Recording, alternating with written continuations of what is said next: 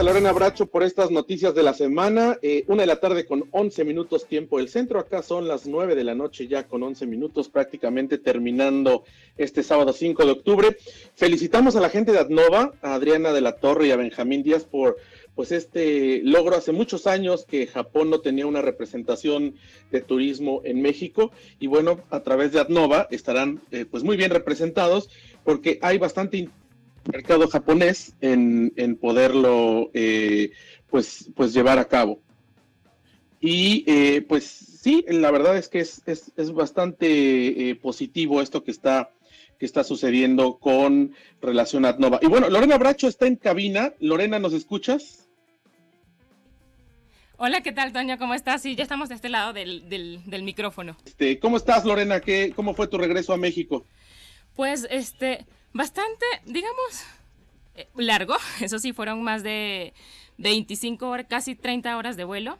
En total el recorrido, porque viajé eh, a través... Adelaida, Sydney, Sydney, Vancouver, Vancouver, Vancouver, Toronto y Toronto, México. Entonces sí fue un camino bastante largo, pero dentro de, todo este, no, no fue tan, tan complicado ni tan, tan cansado. Sí llegué, este, digamos, con el cansancio normal por el jet lag, el cambio de horario y todo lo demás, pero en general fue bastante cómodo. Fíjate que eh, la verdad es que vimos cosas muy interesantes allá en, en, Adelaida y bueno, hoy eh, a través de itinerario turístico televisión por la mañana, bueno, pues hicimos este, este programa donde tratamos de compartir pues lo más importante que se puede encontrar. Ya lo habíamos hecho también en una parte de radio y bueno, pues eh, sobre todo esta región natural, ¿no?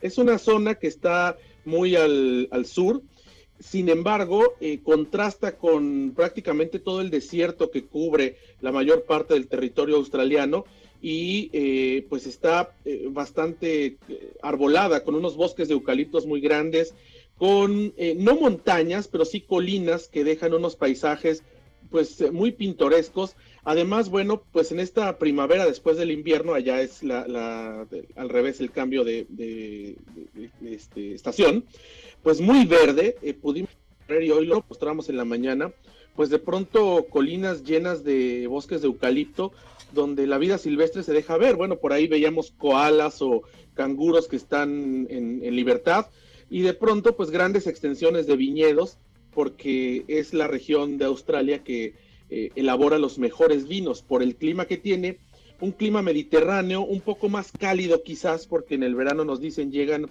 pues 40 a 42 grados, no es muy húmedo, pero eh, pues la naturaleza sí, sí llama mucho la atención. Y la verdad es que no sé qué te parece, Lorena, pero la preservación que tienen del medio ambiente a mí me parece algo que deberíamos de imitar en nuestros países, porque la legislación es clara y no es que te prohíban ir a las, a las regiones naturales ni que te prohíban interactuar con la fauna, simplemente que tienen bien establecido el número de personas que pueden entrar a cada reserva, las actividades que puedes y no hacer, y bueno, la reglamentación se respeta y está hecha para que se pueda disfrutar de las zonas naturales, pero al mismo tiempo que exista esta conservación ecológica. Sí, a mí me pareció bastante interesante, Toño, más que todo la educación y la manera de manejarse o de conducirse que tiene la gente, ¿no? Eh, es justo lo que comentábamos, si ese mismo escenario estuviera aquí en, cualquier país de Latinoamérica, no solamente en México, veríamos cómo infringen este, la ley. Por ejemplo, eh, si hubiesen estado una, una reserva abierta como la que fuimos de ahí en, en Adelaide, la de canguros, no hubiésemos podido tener la, eh, eh, vivir la experiencia de convivir de cerca sin una reja de por medio para tocar y convivir con los canguros, por ejemplo. O este, tener la actividad o la experiencia de, convivir con el koala.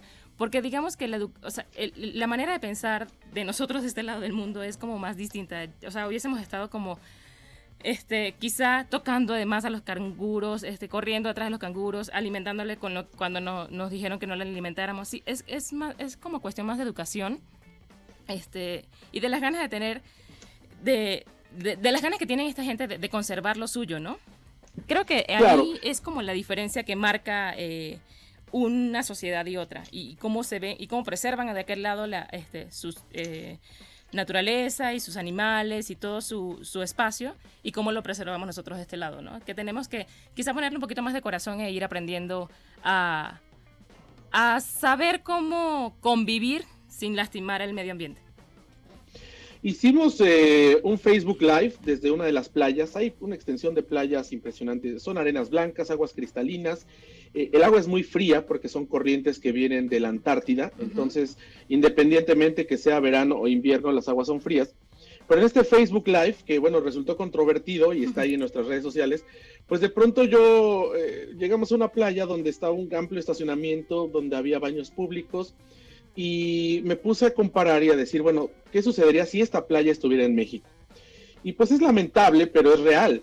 Eh, como comenté, ¿no? Estaría llena de franeleros en, el estacionamiento, estaría el señor de las sombrillas eh, alquilándolas con palapas y con sillas, estaría la señora de las quesadillas pasando, caminando entre la playa y tirando basura, estaría el señor de las cervezas vendiendo cervezas y la gente tirando las latas de cerveza. En fin, son eh, hechos que tienen que ver con la corrupción. porque como decíamos, en el turismo también, esta gente que está alrededor de las playas en México y que está pues de pronto tratando de comerciar, de vender ambulantes, no es gente que llegue de forma gratuita. Ellos pagan, no pagan impuestos al, al Estado, pero sí le están pagando a alguien que está siendo sobornado en el, gobierno. Entonces esto es corrupción. Y no nada más hablo de la gente de, escasos recursos, porque eh, vimos en Australia unas playas públicas impresionantes. Y en México, ¿qué pasa en la zona de la gente que tiene dinero? Pues hubieran construido el hotel hasta, la orilla de la playa, hubieran hecho departamentos que pues llegan, condominios que invaden la playa, o como en Playa Mamitas, en Playa del Carmen, que de plano, bueno, pues se comieron media playa, no sé cómo se las vendieron, pero ahora son dueños de media playa y no puedes entrar porque prácticamente la privatizaron. Y hechos así son los que lamentablemente hacen que el turismo en México pues esté así como lo tenemos. Y bueno, Australia es un gran ejemplo y esto nos queda como para poder imitarlo. Bueno, vamos a un corte, Lorena, si te parece, una de la tarde con 19 minutos tiempo del centro. Regresamos, seguimos transmitiendo en vivo desde Atenas, Grecia y Lorena allá en Radio Fórmula Universidad en la Ciudad de México. Regresamos.